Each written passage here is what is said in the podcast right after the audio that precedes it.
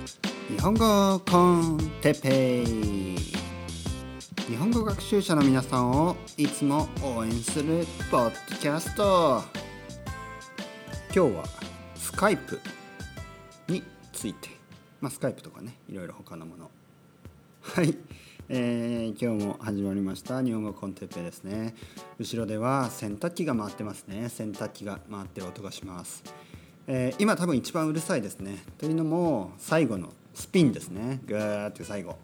脱水して、えーね、ぐるぐるぐるって一番最後にね回るところですね。スピンモード。なので、えーちょっとうるさいです。申し訳ない、ね、ちょっと待ってからね、撮ってもよかったんですけどちょっと僕もこの後用事がありますから、ん用事というのはすることですね。この後することがあるので用事があるので、えーちょっとね待てなかった、ね、洗濯機が終わるまで待てなかった。という話ですね。そして僕は今汗だくです。汗だく。ね汗だくっていうのは汗がダクダク。ね汗が滝のように流れています。ね滝山とかにね山のあの、まあ、川とかねがあって 頭が働かないですね。滝というのはあれですよ。山から山のねなんか切れ目からこう水がねガーってね下に落ちてでそこにはま川だったりなんて湖湖？湖もありえるかな？だったり、えーが流れてるね。滝滝ですね。滝のように汗が流れてます。もう吹き出してます。ね。もう本当に暑い。ね暑い。夏ですから。でも暑いっていうのともう一つ理由があってあの筋トレをしたんですね。筋肉トレーニング。ね、えー前回話したように筋トレを僕は始めました。まあ3ヶ月ぐらいですけどね。2ヶ月？3ヶ月？もうすぐ3ヶ月。ね、えー筋トレを始めました。なので、えー暑い。ね。今日はですね足の筋トレをしました。足ですね、えー太もも。うん。なのでスクワットか。スクワットですね。日本語でもスクワットって言いますね。えースクワット日本語スクワット以外なんかあるかな？普通スクワットって言いますね。うん。なんかそれは例えばあの例えばベースボールね。ベースボール。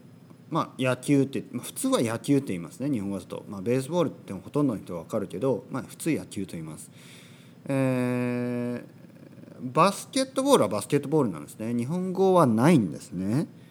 ないですね。日本語はないです、うん、同じようにやっぱ日本語にない日本語にそれに当たる、ねえー日本語漢字2文字とかの単語がねないことが結構ありますね。コンピューターもコンピューターしか言えないしテレビもねテレビ、ね、テレビジョンね、まあ、テレビとしか言えないですね、えー略すことはありますね。だかテレビジョンでテレビテレビとかね、えーリモートコントローラーでリモコン、えーエアコンディショナーでエアコン。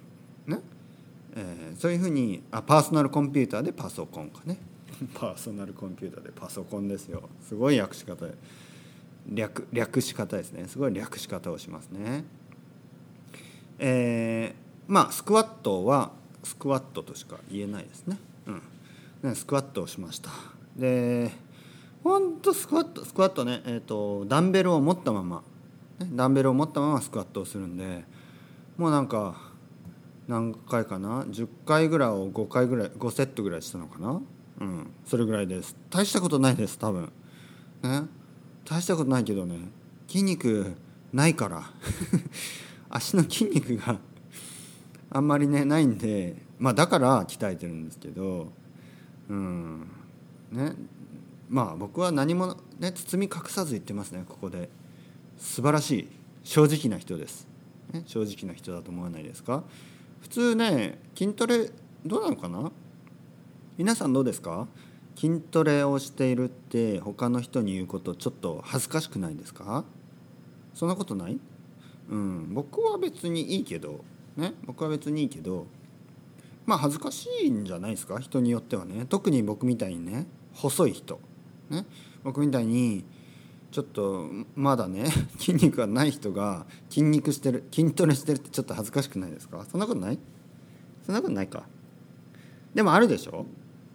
例えばなんか英語が全然話せないけど英語を勉強してるとかね。ちょっとなんか人に言うには全然ねまだあの言えるレベルでもないみたいな。でその気持ちは分かりますよ。うん、分かります。例えばですねあの僕がジムに行くってちょっとまだ恥ずかしいんですね。あのそんなのバカバカしいっていうねそんなのバカバカしいっていう人もいるかもしれないですけどなんかねジムに行く用意ができてないみたいなねジムに行く準備ができてないというかなんかジムに行ったらねみんなもうムキムキのイメージでムキムキマンしかいないから、まあ、ムキムキガールもいるかもしれないけどあのムキムキレイディーとかねムキムキグランマグランパもいるかもしれないですね。ムキムキグランパグランマね。でそこにねちょっと僕がジョインするのね。なんかね。まあこれ言うのがあのジムの場所はある分かってるんですね。僕はあのスペインに住んでますけどジムの場所は分かってるんです。というのがジムは図書館の隣にあるんですね。図書館。で図書館に子供を連れてよく行くので図書館の隣にあるジムのことはよく分かってるんですここがジムだと。ね、そしてかつてですね前に僕の子供がスイミングをねちょっとだけ赤ちゃん赤ちゃんスイミングですよ赤ちゃんスイミングをちょっとやってたんでその時にそこのジムのねスイミングプールに行ってたんで、えー、まあそのジムのことはよく分かってるんです。でちょっとねこう筋トレの部屋をねこう覗くともうムキムキマンしかいないんですよ。ねムキムキマン。でね僕はとりあえずね少し少しムキムキになるまで 頑張って家でね、えー、筋トレをしようと決意したんですね。そしてねあのー、まあプロテインとかまだ飲んでないんですけどちょっとね興味もあるんですよ興味もあります、ね、プロテインシェイクとかプロテインバーとかねプロテインチップスとかもあるでしょ最近、ね、プロテインのたくさん入ったあポテトチップスですね。でそういうのまあチップスはあんまり興味ないけど、まあ、バーですね。バー。ちょっとお腹が空いたらあのー、なんかアイスクリームとかね。うんなんかこうドーナツとかね。ドーナツとかそういうのを食べるんじゃなくて、えー、プロテインバーを食べた方がいいとね聞いたのでプロテインバーをね買っ買いたいなとか思うんですよ。でジムの近くにはその図書館があって図書館の隣のジムね。でその周りにね2つ近くに2つねそういう、えー、プロテインとか売ってるお店があるんですね。ちっちゃいお店、うん、個人経営のね、えー、個人でやってるお店がね。2つあります。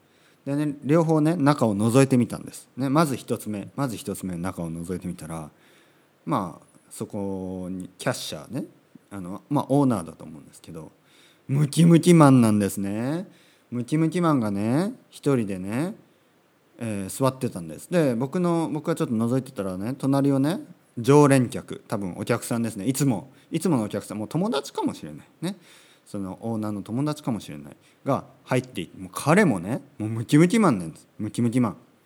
で2人ともねもうタンクトップを着てもう足足もねこうなんかスパッツのなんかショートパンツっていうかスパッツの短いやつ？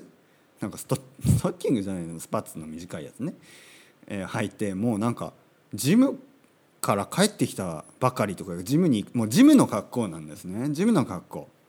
で僕はというとね普通のショートパンツにチキンレッグチキンレックスっていうでしょ？チキンレッグで。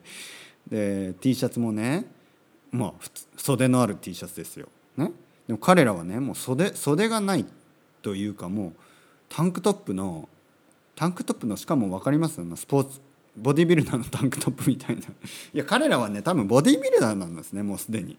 ね。だからボディビルダーが2人、えー、いる狭い部屋に僕がねってあちょっと見てるだけですっていうのもちょっとね。ちょっとね。で まああとはプロテインバー買うのもちょっとね。なので、まあ、もう一つのお店をね今度覗きに行ったらもう一つのお店はね閉まってたんですね。うん閉まってた。なんでちょっとあのスマートフォンを取り出してねいついつ空いてるんだろうと、ね、ちょっとこうそしたら最近のお店は Facebook のページとかありますよね。だからそういうのちょっと見てたらまあそこもねオーナーとオーナーの奥さん2人がえの写真があるんですよ。2人ともねボディービルダーなんですよ。もうだからねちょっとね僕ね考えた方がいいと思いますね。あのそういうお店にあの僕みたいなねまだねチキンレッグのね人とかが興味があると思うんですけど中にねボディービルダーがいたらちょっとねちょっと引いてしまうというか躊躇してしまいますね。ちょっともうあちょっとちょっと入りにくいなと。分かります？このこの感覚。分かるでしょ？だから僕僕みたいな人を置くべきですよ。僕みたいな人を働かせるべきです。僕みたいな人がいたらもうみんなね入ってくると思います。ね。やっぱね怖いですよ。怖いというかすごいいい人だと思うんですけどいい人だと思うけどその狭い部屋にねなんかもう大先輩というかもうしななんていうの、まあ、例えばあなたがですねあなたがあのなんかねあのあなたがこう仏教のね仏教を学んでたとしたらあの狭い部屋にねダライ・ラマがいるようなもんですよ。まちょっと違うかもしれないけど狭い部屋にねもうねあなたの目標目標がいるんですよ。まあ僕は別にボディービルダーになりたいわけじゃないけどなんかもう筋トレをね始めた人にもうねそのそのなんていうの達成してる人。まあこれはねある意味日本語学習者の皆さんが日本人ネイティブとねいきなり会話をしなきゃいけない。ちょっと怖い。それと似てるかもしれない。ね、僕もね、えー、英語をあの始めた時英語を全然ねまだ話せない時はねネイティブスピーカーがねちょっと怖かった。ね、怖いというのがやっぱちょっとレベルが違いすぎるとね。で僕はそういう気持ちなんです今。うん。ジムにジムにちょっと行きづらいなと。はい。ちょ前置きが長い、ね、前置きでもう10分以上話しました。まあでもまたねボキャブラリー 増えた増えました？スクワットとかね。えー、そういうのが学べたと思うんでまあまあ良かったでしょう、えー、今日のトピックはスカイプですね。スカイプ。スカイプ。前回以前どこかで話したかもしれないですがまあもう遠い昔の話なのであのもう一度ね話していいと思います、えー、さっきですね。さっき。先ほどまあうちの日本にいる家族とですね、えー、スカイプで話しました。そして、えー、まああの僕はもう慣れてるのでスペイン語のレッスンもスカイプで受けてるし、ね。え、英語のレッスンをスカイプでしたこともあるし、ね、なんであのあとは友達と話すこともあるし、ね、こうやって家族とほぼ毎週ですね、えー、日本語をスカイプを通してね話してて慣れてるんですね。で慣れてる人にとってはあのなんてことはないんですけど慣れてない人もしねこれを今聞いてくれてる人で、まあ、ほとんどいないと思うんですけどもしあんまりねあの日常的にそういう音声通信、ねまあ、電話みたいなやつですね、まあ、画像の出るでどうあの画像の映るね、えー、電話みたいなもので、えー、あんまりねこう話したことがない人。そしてあの外国語を話したことがあんまりない人。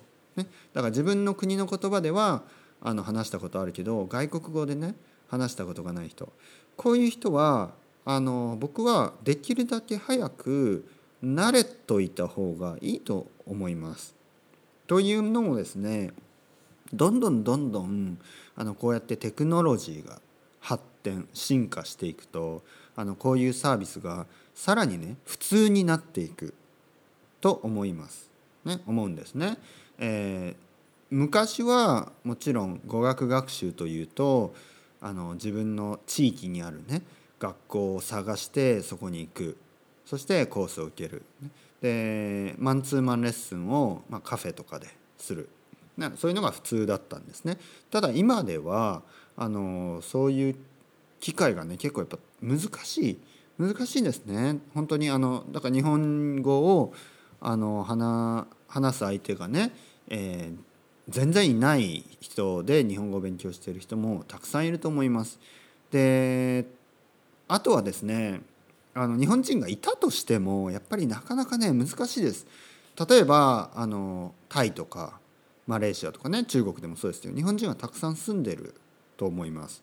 でもその皆さんがねまだ日本語を勉強して間もないとかまあ中級ぐらいだとしてももしくは上級ぐらいだとしてもそのやっぱり見ず知らずのですね見ず知らずのあの知らない他人ですねあの初めて会うとか道で会う人道で道で「日本人ですか?」って言って「あそうですけど何かねあ僕日本語勉強してるんですよ」ってそっからあの1時間話したりっていうことは無理ですねそれは現実的じゃないしあとは日本語を教えてくださいというともちろんねあ私日本人だけど日本語教えたことないですとかねあいいですけどとか言ってもまあ、まあ、なかなか難しいですよ毎週毎週ね。そしてじゃあお金を払って勉強するといっても、うん、まあお金を払って勉強してもいいですけど、まあ、とにかくね自分の住んでる近くだとそんなに見つからないはずです。もう一人とかもう一人一人いい先生が見つかればもうミラクルです。でもそうじゃない人がほとんどですよねなかなか見つからない、ね、いい先生が見つからない。まあ、いい先生というのは僕が思うに自分に合う人です、ね、自分に合った人例えば話が合う人、ね、性格いろいろあると思うんですけど話が合う人もしくは話を合わせるすごい合わせてくれる先生、ね、僕みたいに。ね、僕みたいにあの引き出しの多い人、ね、引き出しが多い。日本語だと引き出しが多いと言います。引き出しが多いっていうのはいろいろなトピックを持ってる人、ね、いろいろなトピックについて話せる人、ね、例えば筋トレの話もできるし、ね、すごい引き出し増えましたね僕。筋トレの話もできるし音楽の話もできる、えー、日本のね、えー、まあ一般的なね文化についても話せる。そして海外にも詳しい、ね、スペインについても話せる、ね、そして子どものことも話せて。ねあとは何？恋愛についてもね恋愛ももうマエストロですからね。まあそれは嘘ですけど、まあ、そういういろいろなね、えー、ことトピック引き出しが多い先生。だったらいいですけどまあそうじゃない場合ね、えー、他の先生を探す必要があります。ただインターネットの世界であれば、まあ、インターネット世界っていうのは、まあ、現実世界ですけどあのインターネットによってねつながる世界。なんで例えばあなたが、えー、タイに住んでるとしたら、まあ、日本とタイ遠いですよね。遠いけど、まあ、それがもう本当にすぐつながる、ね、すぐつながる。そして、えー、いろいろな人がいるので、ね、選べる、ね、自分に合った先生を選べる、ね、いろいろなサービスがあります。ね。別に僕はお金をもらってるわけじゃないですがあの愛登記。ね。愛登記。僕はスペイン語をね学んでる愛登記とかまあそういうサービスがねたくさんある。愛登記はねすごいいいと思います。愛登記はすごいいいと思います、えー、僕自身もね日本語をね愛登記で教えていこうと思っているので愛登記はねすごいいいと思います。でだからそういうサービスとかねそういうのがでやっぱり慣れとくといいと思います。慣れとくと。うん。やっぱりあのチョイスが増えますからね。自分の住んでいるとこに先生がいたとしてもその先生があのいなくなったりね日本に帰ってしまったりしたらまた探さないといけないです。で探す時に自分の住んでるエリアだとなかなかねこれは難しいですけどあのオンラインのねあの世界だと日本日本に住んでる先生とかねいっぱいいます。ね、あとは僕みたいに海外に住んでね、えー、オンラインレッスンをやってる人もたくさんいるのでそういう人を探す、ね、あとは時差がね時差があるっていうのが逆にいいですよ。時差があるっていうのが。うん、というのがやっぱり夜夜ね仕事が終わって帰ってあとは子供が寝てから夜の10時からねレッスンをしたい。自分の国にいる人だとなかなか難しいです。10時にレッスンを受けたい人はいても生徒はいてもレッスン10時にレッスンをしてくれる先生はあんまりいないですよね。働きたくないんで誰も。なのででもその時に例えば例えばね、えー、自分の国では夜の10時だけど日本はまだ昼だったり朝だったりねすれば、えー、そういう先生がたくさんいるので、ね、だから逆に時差をねうまく使って、えー、先生を見つけることができる。だから同じ昼間の時間だったら例えばねスペイン人の人だと昼の時間だと僕みたいにねスペインに住んでる先生を別に探せばいいですけど夜中だと僕はもう多分もう寝寝てたりするんでその人はあの日本に住んでる先生をね探せばいい。うん、だからいろいろな国がねにいろいろな国にから教えてる先生がいるのでもう時差も選べるし時間も選べるし性格も選べるしそういう意味でスカイプとかを使って、えーレッスンを受ける、ね、それに慣れといた方がいいと思います。将来的にはおそらくですね未来ではこうグ Google、えー、ゴーグルかゴーグルかメガネみたいなのをかけてそれでね本当に目の前にその先生がいるようなね体験をすることができる、ね、そういう未来が待っていると、ね、皆さんワクワクしますね。それではまた。チャオチャオ。